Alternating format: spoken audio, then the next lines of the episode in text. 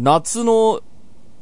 あの、感染症のやべえ時期が明けて、今すごい束の間の休息みたいな感じになって、うんすごいうん。居心地がやっぱ良くなりましたね。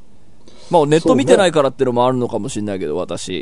今まあ、割とこう、街にいてもなんかこう、安心感も、今のところはある感じはあるね。で、あのーまあ、その話はあれなんですけど、その時に僕すごく思ったんですけど、ほら、手を洗わなきゃいけないってのはそれはもちろんそうじゃない。で、それは私も、あの、ね、今回の新規感染症来てから、ああ、手洗いってそんなに大事なんだと思って、めちゃめちゃ手洗うようになったんですけど、うんあの、その手を洗わなければ、今回の新型コロナウイルスに感染していたかもしれないけど、手を洗ったからセーフだったみたいな瞬間って、あるのかなっていうのをこの間考えたら眠れなくなっちゃって、はい、今手についてます手についてますって言って、でも僕には手洗いがあったんで、なんとウイルスいなくなりましたみたいなことがあったのかどうかを、いや、でもね、うんあると思うよ。あるのかな？なうん。どこでどこでそんなつく？いや、でもさ、もうすべての人たちがさ、うん手は洗えって言うじゃん。うん。それに対して異を唱える人多分いないと思う。もちろんもちろん。うん。その、ワクチンにはアンチワクチンがいたけど、うんアンチ手洗いは多分いないと思うんだよそうね。いや、僕も別に。に手洗うのを反対だって言ってるわけじゃないですよ。ただ、うんあその、うん僕の今までの生活において、はい、今手についてます。大変です。この後顔触ったらあなた感染しちゃいますって言うけど、僕はなんとか顔を触らないように生きてきて家に帰って手を洗ってセーフっていう時が、うんこの1年半の中に、あったかどうかすごい知りたいですよ。まあだからあったと思うよ。その、うん。どこで触ったんだろう？どこで？怖っだから要はさ、あれだよね、その、信号渡ろうとしたらさ、急にバイクが走ってきてさ、うわ、危ねえみたいなうんうん瞬間でしょ？そうそうそうそうそうそう。それ見えないから、そう、見えないの。だいぶあったと思うよい。や、そう、あの、これはだから、あの、正解が欲しいわけじゃなくて、それを考えるのがね、すごいこうね、僕、うわーって、そう、なるの。あの、うわーってなるの。なんか、昔さ、物なくして全く出てこない時に、はい。出てこなくていいから、どこにあるかだけ知りたいみたいな時ないですか？いや、わかるよ。いない。言ってることその、何が起きてるのか、いはいその忘れ物どこにあるのかを知りたいみたいなの話とちょっと近くて、うんその、もうもう絶対俺部屋の中の、絶対部屋から出してないはずなのに、わなくし物があるときに、もう出てこなくていいから、どこにあるかだけ教えてほしいっていう時あるんですけど、それと近いような感じで、俺のこの1年半の生活の中で、手にウイルスがついてた時、いつだったんでしょう？あの時ですっていうのを知りたいなと思って。俺、まあ、その、確かにその、あの時っていうのは具体的にはわからないけど、うん。でもね、俺、その、なんていうのかな、それにちょっと近いというか、俺、石鹸をね、あの、泡の出るさ、プシュって押したら泡で出てくる石鹸を、うん。まあ使ってるんだけど、あれを入れ替えるときにね、うん。なんか、その、前に補充してから、はい今ほ補充しているこの瞬間までの間、ありがとうなって思ってんだよ。せ石鹸に対して。サンキュー、サンキュー石鹸ね、サンキューバブル。うん。お今までありがとうみたいな。なんか、あるよねそわかるそう、なんか多分、で、今、田淵君が言ってた感じで言うと、うんなんか、例えばこう、スーパーとかに買い物行ったりとかしてさ、はいはいなんとなく手に取ったんだけど、うん戻したりとかすること自分、自分でもあって、なんか、手に取ったら買えよってみたいなうん。過激派もいるけどさ、うん。やっぱりどうしてもなんか、いや、まあ、いらないわっつって戻したこととかがあって、でうん、それ自分がやってるってことは他の人もやってるだろうなって思うし、で、実際あの、なんか、刺身コーナーとかでさうん、一個一個全部手に取って見比べてるはい人とかはいるんだよ。い。何グラムか見るんだよね。なんかう、グラムなのか、なんかこう、鮮度とかね。うん。パどの部位かみたいな。はいはいはいはいはいだけどうんで、あの人めちゃくちゃ触りまくってるな。今刺身全部触ったなみたいな、うんあの、パッケージをね。うん。とか思うことあって、いや、スーパーに買い物行くたんびに何かしら持って帰ってきてんだろうなって、ぼんやり思ってんだよ。もちろんわかりますよ。で、なんとなく手に少し何かを感じるんだよ。これ気のせいだと思うんだけど。はいはいはいはい。わかる。洗いたくなるよね。そう、手に何かついてんだなっていう気持ちで手洗って、よーし、洗ったって感じになってるから、うん。やっぱり、3回ぐらいは、九死に一生を。そう、そう。そこのそのサンキュー手洗いっていうのの、ほ、うん本当に、あの時あなた助かってましたよって、俺死ぬまで、死ぬ前で直、直前でいいから知りたい。あ、なんかあの、あれね、ゲームでなんかそういう隠しカウントってあるよね。はいはいはいはい。うん。見れないんだけど、うんうんうんゲーム内でプログラム上はカウントしてくれてるみたいなやつ。うんうんうん、そうなんです。だから、あなたがあの時、豚肉スーパーで買いましたよね、つって。あ、買いました、つって。実はあれについてました。つって えー、あ、でも、帰った後、手洗ったつってだからあなたは感染しませんでした。ありがとうありがとうっていう、そういうのをやりたい。死ぬ前にそれ一個一個検証してたらすげえいや時間かか、りそうでもさ、その、本当にさ、あの、今日話してるやつが持って、あの、ウイルスを持ってない保証がないっていう世の中を生きてきたわけじゃないか。そうね。だからまあ、マスクしてるやつだったらまあ、これぐらい近づいてもいいじゃろとか、あの、そういうさ、こう、いろいろ、えーリスクヘッジをしながら生き続けてきた、その1年半で、まあ、まだこの後も続くと思うけど、うん。なんかその、飛沫感染に関しては相当なんかさ、あ、ここでこうやってこうやったら多分防げるなみたいなのがあったけど、その、うん何に触ってはいけなかったのかってまだわかんないじゃん。あ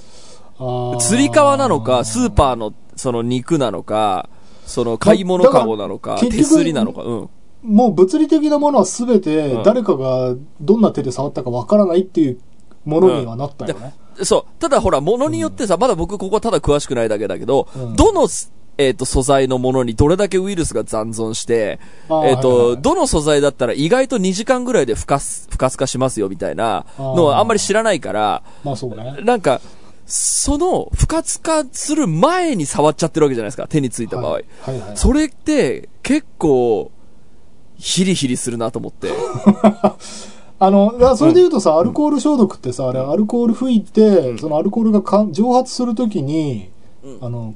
消毒されるっていうじゃない？あ、そうなんだ。あ、そうなんだ。そううんあれ、ドライになるときが大事みたいなの。あ、そうなんだ、そうなんだ。うんで、それで言うと、多分、なんとなく、常時ちょっと濡れてるみたいなものは、そう危ない気が。するんだよね。なるほど、なるほど。うんあの、だから、結露っていうか、あの、ほら、冷たいドリンクとかで、あの、外側がちょっと汗ばんでるような状態で売っているようなものとか、誰かがたくさん触っても、すぐにバーって乾燥しちゃうような、うんいつもなんか表面が乾いてるようなものは、なんかリスクが少ないような気はする。なるほど、たそういうのもあんのかね。いや、ちょっとだから、ね、こ この1年半でなんか相当賢くなったなとはすごく思っているんだけど、なんかそういうことをね、最近考えてた。この手洗いという作業に俺はどれだけ救われてきたんだろうなっていうのを。だってさ、その、飲み会をとかをやってたらさ、その、ベタベタその机とかも触ったりするから、それはつくじゃん。はい。だけど飲み会をやってなかった場合っていつ手につくんだろうっていうのを、そうね。そうなのよ。それをね、いや、でも確かにさ、そのほら、人によってはね、そのエレベーターのボタンだったり、あの、ドアノブだったり、まあ、その、ランクがあると思うんだけど、うんどこまで気にするかみたいな、もう、ねなんか棒みたいなのでボタンを押す人もいるじゃん。いますね。それをどこまで気にすべきなのかっていうのは、まあでもこれもしかしたらその、人によるかもね、その潔癖具合とか、まあそうねうん神経質具合とか、うん。うん。これはなんか一概には言えないというか、うん。まあもちろんもちろん、その人それぞれのその、え、えの清潔感とか衛生感ではもう全然あってんですけど、ね僕はもう最初に言いたかったのは、その、いつかついてたかもしれない、その時いつだったのかなっていうの。まあついてたと思うよ、何で回、か。そう、そこに、えーっと、その物品に、えーっと、ウイルスをつけた人が誰で、えっと誰が触ったからなってるとか、誰が唾を吐いたからなってるとか、なんか、もうね、そういうのをちょっと考えてたらなんか、はい。はい、ということで今週も始めます。はい。田代智和と、田淵智也のタッチレディオ。。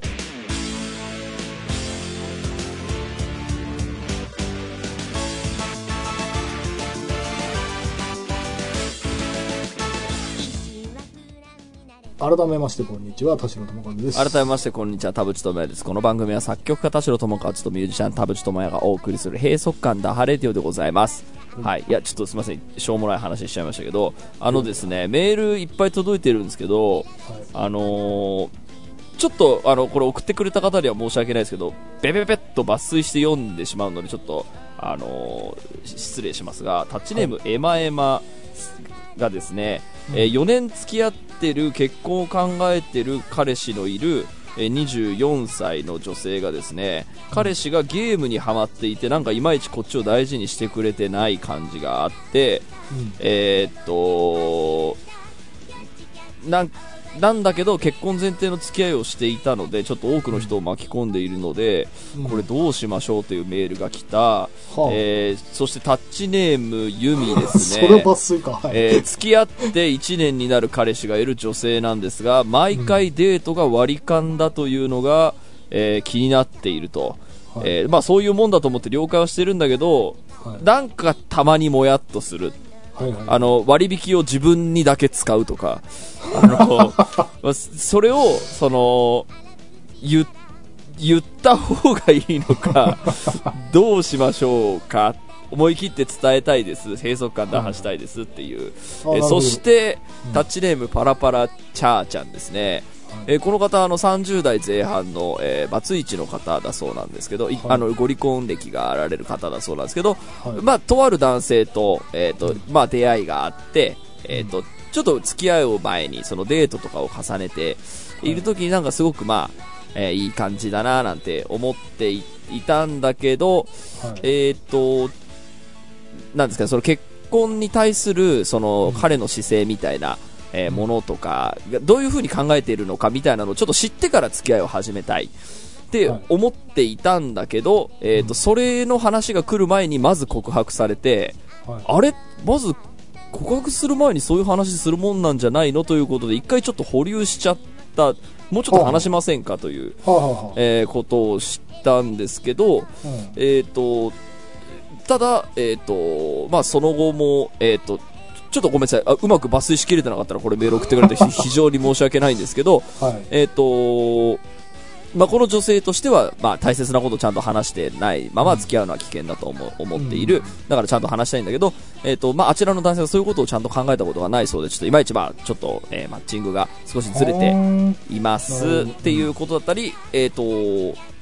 まあなんだけど、そうこうしてる間にこの女性が、えっ、と、今度は自分から告白をしたと。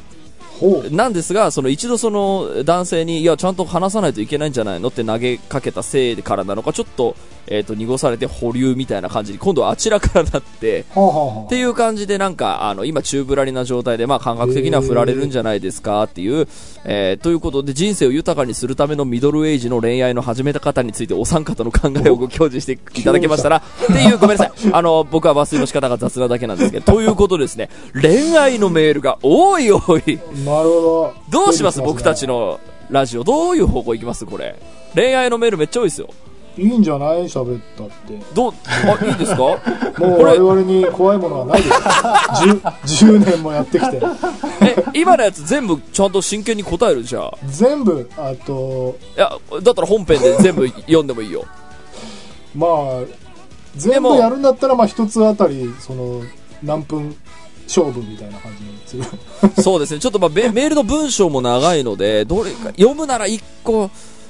かなーって、いや、なんか、なんとなく、その、要は言いたいことはあるんだけど言えませんとか、いまいちマッチングが合ってませんみたいなので、はいはいまあ僕らが、あの、ね、初期の頃に言ってた、うん、これはマッチングが合ってないからやめた方がいいよみたいな、あの安直な考えを、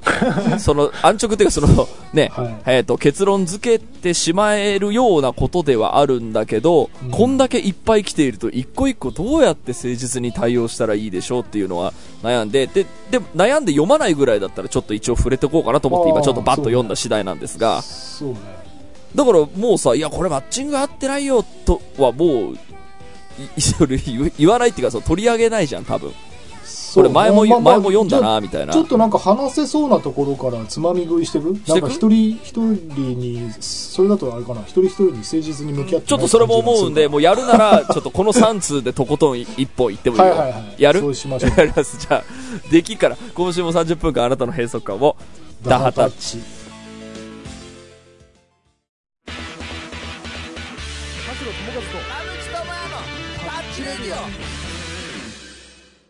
じゃあ改めてタッチネームエマエマですね。この人は24歳女性、えー結婚を考えている男性。26歳がいて4年間付き合ってると。で、彼が、えっ、と、ゲームにのめり込んでいて、えっ、と、こちらの関係をあまり大切に、大切にしてくれてないような、えっ、と、気がしていて、えっ、と、まあ、彼に連絡が取れないと思って心配してたんですけど、ずっとゲームに没頭してたらしくてですね、えっと、例えば相談したいことがあるって言って話しても、ゲームで通信してるから無理と断られたり、その話し合いって何時間かかるのといかにもゲームを気にする時間を気にしているような、えー素振りを見せられてしまいますと。うん。で、だから、私的にはいつでも丁寧に連絡が取りたいとか、うん。えーっていうのに対して、まあ、ゲームに、趣味に没頭してるっていうのでミスマッチが起きてるっていうのはこの方も書いてるんですけど、うんまあそのね、結婚を前提にお付き合いしてるので、これ絶対話さなきゃいけないですねっていうので、うんえー何か解決のヒントをくださいっていうメールです。さあどうする解決のヒントね。いや、まあ、それだったら言うかな。言うしかないですよね。普通に私たち結婚を考えてる関係なのにその私と大事な話するよりゲームなんだって感じで、冷たい目をして、まあそれでだってね、破ま局あするんだったら破局で。そうそうあなたそういうことなんだったらまあちょっといろいろ考えるところありますよねって感じで言えばいいんだよ、そうね。こういう場合やっぱ縁を切るのは多分女性の方な気はするんだよな。縁をき縁を別に切らなくていいんだけどいや、違うんですよ。そあの、あ、ごめんなさいい、縁は切るじゃない。別れるみたいなことを、最終的に選ぶのはよ。うん、愛よ。うん現状に不満があってそれを自分が抱えているだけで、うん。いや察してよっていう感じなんであればうん。そのやっぱりどんだけ近い関係の人でも超能力者じゃないので、うんうん。あのあなたに寄り添ってくれないのはがっかりだろうけど、うんまあ言ってあげた方が言わないと始まらないね。そうだだあごめんそんなつもりじゃなかったってなるかもしれないしただこの、どうしてもゲーム優先してしまいますよねみたいなのって、あの、うん一回、その、えーっと、言ったとしても、あ、そうなんだ、ごめん、今度はちゃんと考えるよってなったとしても、まあ、そんなに根本から変わることってあんまないような気がするんですよ。うんで、彼からしても、あ、なんか、そっか、ゲームに没頭してるとなんか彼女に怒られるんだ。うーん。っていう気持ちを持って多分その後も付き合うような気がするんですね。根本から治るってことはないような気はしていて、うんで、まあ、あの、それで、なんか、う別に悪い意味じゃなくて妥協しながらお互い支え合って結婚するっていうこともあると思いますしあの、ただやっぱ、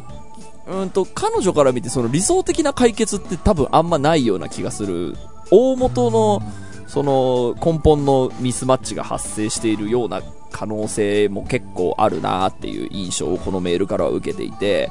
うん。結局そのその後も私の話を聞いてもらいたいと思って聞いてくれる彼氏かになるかもしれないですけど、その間彼氏は、うん、本当はゲームがしたいなって思いながら多分話を聞いてしまうことにもなり得ないですかねっていう気もして、まあでも俺別にねそれはそれでいいと思う、あもちろんもちろん。うん。そのよくそのご家庭を持ってる人たちがさ、こうなんていうの？家族サービスだみたいなことを言うじゃない、うん。週末は家族サービスだみたいなでそれもちろん半分のろけみたいなね、まあ、日本社会の足を引っ張る社会だからあの、なんかねわざと本当はノリノリでハッピーで言ってるかもしれないけどわざと家族サービスだよ大変だよとか言ってるだけかもしれないけどなんか一つの何かをしたら何かができないっていうのはこれもう時間が有限である以上。はいはい。誰しもそうなわけだから。そうね。うん。その子供と公園行ったらその間例えば俺だったら映画が見れないとか、うん。そのゲーム好きな人はゲームができないとそれは当たり前のことで、かといってそれが我慢かっていうと、別にその死ぬほど辛い我慢じゃないんだうんうんうんうん。ただ映画一本見れないだけでその間に子供と遊んだっていう別の思い出ができるだけの話な、その両方は単に同時にできないっていうだけの話で、だからその理屈で言えばまだその人がうんこの投稿者を大事にしてくれてるんであればゲーム多少我慢させりゃいいんだよその。多少の我慢は発生するけどその間大事な話をしたねっつって絆が深まる時間が取れたねになればはいあ。の OK なわけでただその、うんゲーム我慢する一瞬も我慢したくないみたいになったらそれはもう100%分かれたもんそうでしょ？あの そ、んなクレイジーなやつははい。だから、あのーその彼女の超理想的な解決多分あると思うんですよ、頭の中で。うんこうなったらいいなっていうのって。うんで、えっ、と、そうならない時にどこまで妥協できますかっていうことも多分考えなきゃいけないだろうし、っていうことを考えた時にそもそも、あの、この人と結婚しなきゃ本当にいけないんですかっていうのを、はあの、常に念頭には置いといてほしいなとは 僕思うんですよ。まあ、この方、まあ別に、えっ、と、若いからってことはないと思いますけど、まあ24歳の方なので、その、で、で、この方おっしゃってるのは、その、結婚前提の付き合いで多くの人を巻き込んでいる以上うまくやっていくしかないと今思っているって言っていて、あ多くの人って誰？みたいな気持ちもするし、ーそうね、うん。いやひ人に気を使ってそんな好きでもない人と結婚しない方がそうね。だから、う。ん、だから、まず話さなきゃいけないのは大前提だと思うんです。それは話した方がいい。で、話した時の、あと、なんだろう、着地の仕方がなんか釈然としなければ、それはなんだろう、えっ、と、破局までのカウントダウンスイッチを押すっていう、それ、なんかそういう柔軟になんか考えてほしいな。自分の幸せのためにな。ここれでもシチュエーション的には完全によくある、あのーどっちかがね、あのーもともと好き好きだったはずがお互い好きだったはずがどっちかが別の方向を向き始めたよっていうのってまあ、ね。あのー花束みたいな恋をした後全く同じシチュエーション、ゲームか仕事かの違いだけではいしかなくって。って考えるとまあ花束みたいな恋だったなっていう終わり方は別に 美しいような気はしますけどね。それはそれでいいじゃないだってですか。ねちょうどあれの映画の設定も確か二十歳から24ぐらいだしそうなんですよなんか。一番こう過去が美しく見えるそそんなね美しい もう過去の話いになっちゃうやでもなんか 振り返っていい思い出だったなっていう人生の方が素敵な気がしますけどねこうん。れこの感じは。だからその絶対に結婚しなきゃいけないっていうことそうそうそう。の優先順位はそんなに上げなくて良いのではとやっぱ思ったりしまあすよね。のああなたの4年間の付き合いを誰かがそんなにこう重要に考えてるってことはないという、ね、それでだから巻き込んでるっていう巻き込まれた方は巻き込まれたと思ってないというか。いやだからそれこそ巻き込まれた方も、いや結婚する前にそれ分かってよかったねっつってそうそうそうそうそう肩を叩くよ、うんうんそうという感じです。恋愛ラジオとして名を馳せまくってるタッチレでは続いては、ユミさんです。えっと、この方さっき言った、えっと、付き合って1年になるなるからですが、毎回割り勘ですっていうことね。えっと、まあ、端数は小銭を持っている私が出しています。多く出すことがしばしばあります。私の誕生日の食事まで割り勘でした。はあで、えっ、と、まあ、映画の割引チケットを彼は使うんだけど、えー私は通常チケットですと。まあみたいな、デートは楽しいんですけど、お会計時に毎回モヤモヤしますという。はい。えー、ということがあって、まあ、私より彼の方がたくさんお酒を飲むのに割り勘っていうね。まあそうい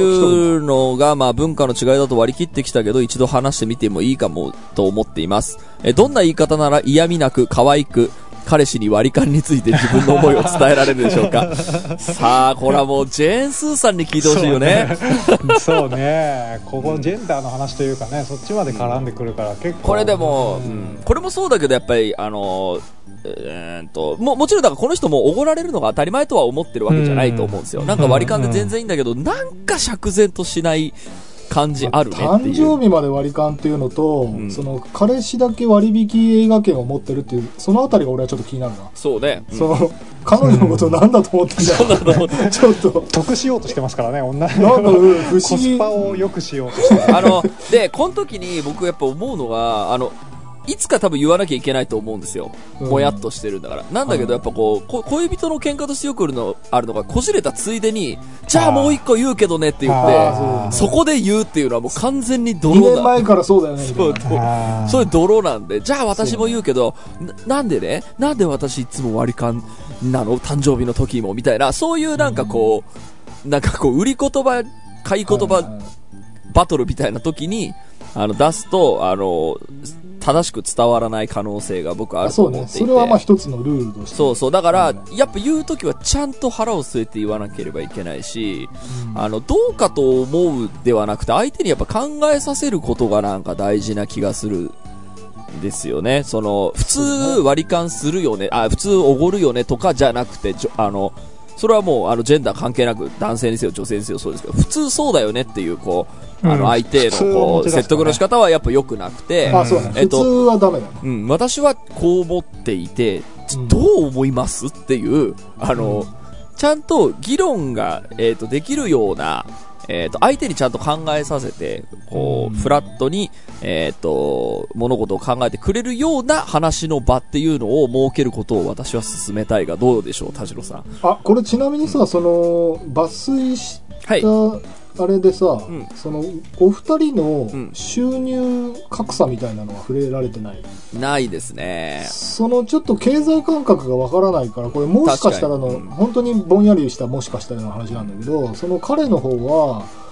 いやだってあなた結構稼いでんじゃんみたいななんか自分の方が収入が下だったり、まあ、もしくはお互いに収入を開示してないにしても結構稼いでると勘違いされているとか。の可能性もゼロじゃないなと思ってて、確かにな紐とまでは言わないけどそのいやだってあなたも稼いでるんだから当然出しなよっていうぐらいの軽い気持ちの可能性もちょっとそうだね。あの少しあるなっていう。あとまあそう、彼氏の方に収入がなくて、で、収入がないと多分心がすごくこう、す少し、あのー なんて、あの、これ、ディスってるわけじゃないですよ。あのーなんでしょう、逼迫感が多分あると思うので、うんやっぱ、このご飯を食べたのを割り勘にするかおごるかっていう時に、頼む割り勘になってくれっていう、その 心が出てくるっていうのは、これは、しょうがないことだと思いますよ。その、うん自分の持ち金が多くなかった場合は。そりゃ、そうねそりゃそうさ。だって、本人もだって生活があるのだもの。でもまあ逆にうんとこれまああのメールの本文で言うと文化の違いだと割り切ったつもりってことはまああんまりお互いにそんなにこう金銭的なあのー格差はないんでしょう。本当に文化の違いだっていうことでうんはいあの何ですか分析できるレベルで。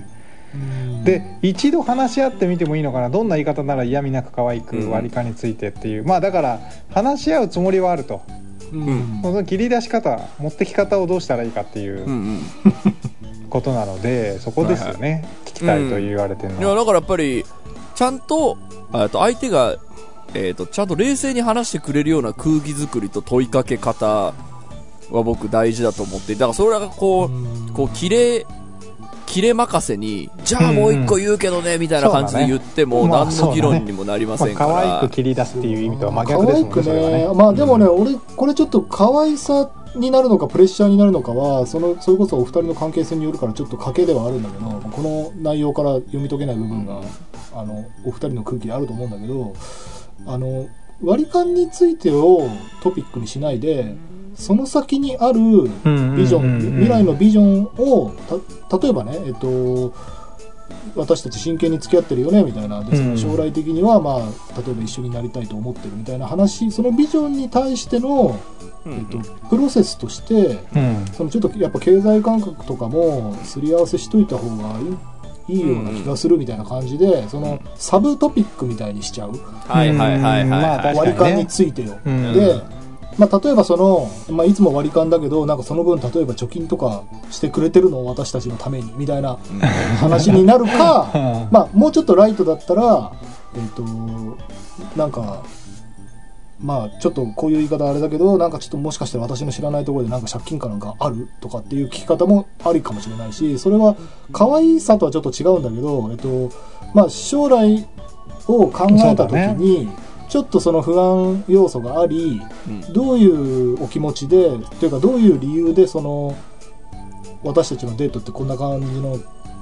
あのエコノミーになってるんでしょうかっていう。硬くなっていく そのあまあそれをちょっと冗談めかして言うとかまあそれもちょっと本当2人によるからもうそのカップルってもう全てが別のカップルだから、ーうん。正解でもまが何っていうああの田代さんが言ってるのはそのこの間のあれがみたいな話っていうよりは、うん。先々の経済感覚をこうすり合わせるつもりでうん話すということなんですよね。なんかポジティブななんか動機というかね。そうそうそうれに向けて例えば2人で貯金しておこうみたいな話だってなんだってそのやっぱ経済感覚がうん。なんとなくその文化が違うよねっていうところを、うん。私たちそのちょっと文化が違うからうんお互いのその文化について話したいなみたいな。うん。将来に向けて。うんそうそう。で例えば結婚式どうするみたいなよ。結婚式費用をうんどうするっていうああそうね。話とか、なんかまあ具体的な将来に使うであろうお金の話、うん。例えば来月旅行行こうってなった時のお金の話とか、もう明確に2人で何か一緒なあそうね。お金を使うお割と普段のやつよりも大きめの金額の話の中でうんいやそれ割り勘だよねみたいな感じだったらそこから切り出していくはいはいはい。そうだね。その。今のデラさんのちょっと大きい買い物で旅行ぐらいの、それぐらいがいいかもしれないね、そうそうそう。結婚とかが重ければ、うんなるほど。素晴らしい回答ですね。じゃあもう一個いきますよ。えー、立ち年パラパラチーちゃんですね。えーこの方、えっ、と、30代、えー前半の方なんですけど、えっ、と、ご離婚歴がある方です。えっ、と、最近その、えー気になってる彼に告白をしたと。で、えっ、と、その方と最初に付き合う前にデートを、あ、告白する前にデートを重ねて、と、普通にデートを楽しんでいたんですけど、少し踏み込んだ大人の話、仕事観、恋愛観、人生観などが、えー話せてないことにちょっと鬱憤が徐々に、えー溜まってきたと。で、このまま大丈夫、このまま進んで大丈夫なのかと焦りを感じて、えーいたと。まあ、ご離婚歴があるということで、やっぱりその、そういうことをちゃんと考えなきゃいけませんから、そういう話が、こう、付き合う前にしたいと多分思ってたんだそうなんですね。で、えーっと、ある日思い切って、えーっと、ふお互いのことを知るために、えーっと、こうやって会っているのだから、いまいち自分のことを知ってもらえているのが不安なので、もう少し踏み込んだ話がしたいと伝えたところ、えー彼もゆっくり時間をとっていろいろ話そうと言ってくれましたと。で、えーやっと踏み込んだ話ができるっていう共通認識が、えーできたと思って、次のデートでいろいろ話そうと思っていたら、えー次のデートで会った時に、えー彼から告白をされましたと。で、えっ、と、そこに対して、えっ、と、まあちょっといろいろ話す日だと思っていたから、えーちょっと保留にさせてくれと。今日はちょっといろんな話をする日でしょっていうことで、えっ、と、まあそこではいろいろ話した。で、そしたら、えっ、と、彼氏はですね、その経験上、えー今までの経験上、付き合う前に深いする話をすることがなかった、えーっていうこともあって、非常に驚いて回答もままならずという感じ。で、えっ、と、なんとか、その、ちょっと話してくれただけ、みたいな、えっ、と、ことを、えーその日は彼氏も感じただそうなんですね。うんで、その彼から後日、えーと、自分自身の考えがしっかり答えられない、あと少々のアンマッチを感じたようで、告白した手前申し訳ないんだけど、今日聞かれたことをもっと考えた方がいいと思えてきたので、お付き合いの件はちょっと考えさせてほしいと言われたと。うんということで、一回、その、えー告白がキャンセルになった。はいはいで、その後、えーこの方がですね、やっと自分がどうしたいのかが、えー心の中で、えっ、と、分かってきたと。えー彼といるととても楽しいし、えー今確実に実感しているこの気持ちにかけてみたいということで、えー今度は逆告白をしただそうなんですね。えーそしたら、えっ、と、そしたら今度は彼はこの前私がく、えっ、と、口にしたことの印象とかなり変わったことや彼なりの考えをまとめている最中だったこともあり嬉しいというよりも余計に混乱しているように感じました。えそして結果は保留という感じになっています。うん。私は告白された段階でイエスと答えていればよかったのでしょうか、えーお付き合いをする前に、えー込み入った話をせずに突入するのはわ若い頃は私もそうでしたし感覚としてはわかります、えーでもまあ離婚歴があるので、まあ、えーそれはちょっと大事な話だから、えーと踏み込むべきだろ踏み込むべきだろうと思っている。だそうなんですね。で今回の件はまだ結果が出てませんが感覚的には振られると思っています、えー人生を豊かにするためのミドルエイジの恋愛の始め方についてお三方の考え方をご教示くださいというこの恋はダメな前提なのね まあ、そうですね。えっ、と、まあ今後また新しい恋愛をすることがあるかもしれないのでということで、はい。どうしどうしましょうか。どうどうしまあ呆れてるじゃない、呆れてない呆れてない。うん。このお二人のそのプロセスを聞いてすごく映画的というかでもこれこそ人生じゃない、そうそう。ここのこのやり取りが豊かですよね人生が豊かになってる。うん。一瞬のそのなんていうのかなどちらかのタイミングがその時に足並みが揃ってなかったみたいなことってさ、うん。これもう仕事でもうん友情でも全てにあるじゃん、うんうん。で今はこの恋愛にフォーカスしてるからこれがなんかちょっとあの時 OK しとけばよかったかなとかって思ってるかもしれないけど、ん。でも人生ってもうこれの連続で、うんあのあの瞬間あそこにああしてなければとかああしていたらみたいなのの繰り返しだからまあその今回のねこれがどうなるかは別としてまあそういうことってありますよねっていう。感じが多分あのー彼の目線から見たときに、うん。最初にしっかり話がしたいのだと、えーということを彼女彼女から言われたわけじゃないですか。うんで、多分その時に、この人しっかりしてるな、好きってなったよう,、うんような気がするんですよ。ねまあだから告白したんだと思うんですよね。うんで、そこにまあちょっとだから彼女が思ってたことのズレがあって、いや、付き合う前に話すものじゃないのって思ってたんだけど、まあ多分その時の多分会話の多分ズレがあったんでしょう。だから彼からすると、この人しっかりしてるな好きになっちゃったよ、僕、みたいな感じで、で、そのまま次会うまでにどんどん思いが募っていって、もう会った時にまず告白をしようと思ってしたでしょうから、彼も別に、あの、考えが足りてないわけじゃなくて、純粋な気持ちで、あの、うん。ね、その好きになったでしょうので、で、まあ、そこで一回、えーはしごを外されたのがこ彼氏の側ですから、うん。で、なんかちょっとそれで否定された感じがしたんだと思うんですよね。あの、うん。俺告白したのになんかすごい、ちゃんと話してからじゃないのって言われたみたいな感じで、シューンってなって、で、シューンってなると、ね。その、どんどん募ってった、そう、募ってった思いが一回リセットされていってしまうの。で、そうなると、なんかちょっと考え直す、こう、バッファーを上げ、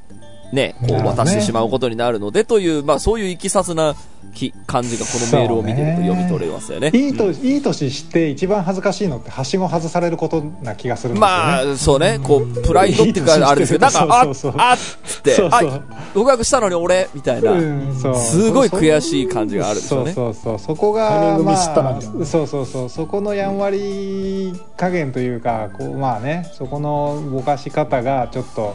あれだったかなとは思いますけどまあただ、えー、ともう一もう一個はあの、うんこれ今田淵君が言ったストーリーってこの人がから見たストーリーじゃないですか。そうね、はいはいこはいはい。のこのメールに完全に従って、うん。あの行くとその彼氏の心理状況というか心理彼目線のはい。そうそうそうそうそう。彼彼女がかんこの女性が考える彼の心理描写を、うん。しはいはいはい素直に受け取るとそんな感じだけど、はいはいはい彼はもっとまた別の多分彼には彼の考え方があるはずで。うんうんなんでしょうね結構あの長い文章で非常にこうあの事細かに心理描写につながるような表現というかやり取りうんうんがあるので。なんでしょうね。考えすぎが一番こう、よくないそうねっていう パターンでしょうね。だってこれ結局ねあの迷った挙句でもやっぱりそれが好きだったんだみたいな話もあるから。そううなんでもまああと一うん。つその振り返ると、あのこのエピソードの中に出てくるその一回話し合いをしようっつってそうかのそうか。それをした後にそうん。の付き合いするかどうかみたいなそうかそうかそうか。話に進もうっていうあそうか。要は作戦プランを提案したわけだよ。あそうかそうか。そうかそうでしたね。でこっちから提案してでやっぱ共同作業なわけだからお互いに近寄っていくゲームなわけだからさ。そうかそうか。で向こうは確かに。あそういうルールなんですね。わかりました。じゃあ少しずつ話し合って近づいていきましょうってうん。確かに確かに。ようやくゲームのルールを理解したところで、あのいや私やっぱ好きってなったからえあの あの時それ僕がやった禁じ手ですよねってことなんだ。よ ねそのそうそう。ルルール外のこと急に出してきたぞって。そうそう。でこれで痛み分けってことにしてもう一回冷静に あのそうね。仕切り直せばいいんじゃない？そうそうそうそう。あお互いペナルティ1だからこれ。あのちょっと最初お互いつまずいちゃったねっつっそうてそうそう。そうもう一回新ルールでゲーム始めましょうって。そうそうそう。つそうね。まずき方がもう私たちもう相性バッチリだねみたいな。そうね。同じ思考だねみたいなそうそうそうそうそう。そうね。だからその相手のズレに、あの、いや、もう本当に一緒に生活できないぐらいだったらね、あの、怒ったり嫌悪感示してもいいけど、あの、ちょっとのズレはもうやっぱ面白い最高で、あそうそうそうなんとか切り抜けてほしいですよね。うんあえ、そうねあ、なるほど、そういう考えもいるんだ、面白いとか、うんなんかその自分の違うものに対してやっぱ最高って言える勇気と懐の深さ大事だと思いますよ、私。その、あ新しいその恋愛始めるにおいてね、その、そうんそう、マッチングはその、待つものじゃなくて自分で作っていくものかもしれないですよ、だから。まあ確かにな。自分のその対応で、その相手の、こう、心を開いてくれるスピードも変わるかもしれまいせんし。やだからね俺今回のことをもうこれもう放送の時にはもしかしたら終わっちゃってるかもしれないけど、うん。あのーこれを終わらせる必要もないかなと思っててもし間に合うんであれば。間に合えばね、そうそうね。うん間に合った方がいい。そうさっきちょっとデラさんと盛り上がったあれで言うならそのちょっと私たちお互いに最初のつまずいちゃったけど、うん。あの私はこういうつもりだったんだっつってでなんかちょっとそのゲームのルール出しといて変えちゃってごめんねみたいな感じのところから、うんそうね。もう一回ゼロスタートでうん。歩み寄ってみませんかっていう提案だけでもしてもいいと思うこうやってもう少少女漫画的にはこれこの後付き合うやつやだって。さだってそ。うだってさっきさなんかこの感じでいくと振られるんじゃないかと思ってるって言ってたけど、うんその返事待ちでホールドしとくと多分振られるからそうそうそうはいはい、そうね。そうね。そうそうですねはしごを外された恥ずかしさは向こうにもあるけどこっちもその、はしごをお互い外し合ったよねみたいな。いいですそう。ね。お互いやり合ったからちょっと、そうそう もうん。うダイレクトに、いや、ちょっと事情を説明させてくれって、実はこう、こう、こういう心の流れがあって、うん。あの、悪いことしたっつって、やっちゃった方が俺はいいと思う。でもさっきの、そのね、ペナルティお互い1なんだからってなると、うん一回ゼロに戻すっそうそうていそうそううことはすごうんく僕も賛成なんですよ。だからそのゼロに戻すための、まあ儀式にはちゃんとその、ちゃんと話すってことなそうね。ので、だから一回その向こうの混乱を、あの、整理してあげた方がういいと思う。うんうんうん。はい、ということで、ぜひ、はい。はい、頑張ってくださいね。はい、ありがとうございましたありがとうご。ざいました。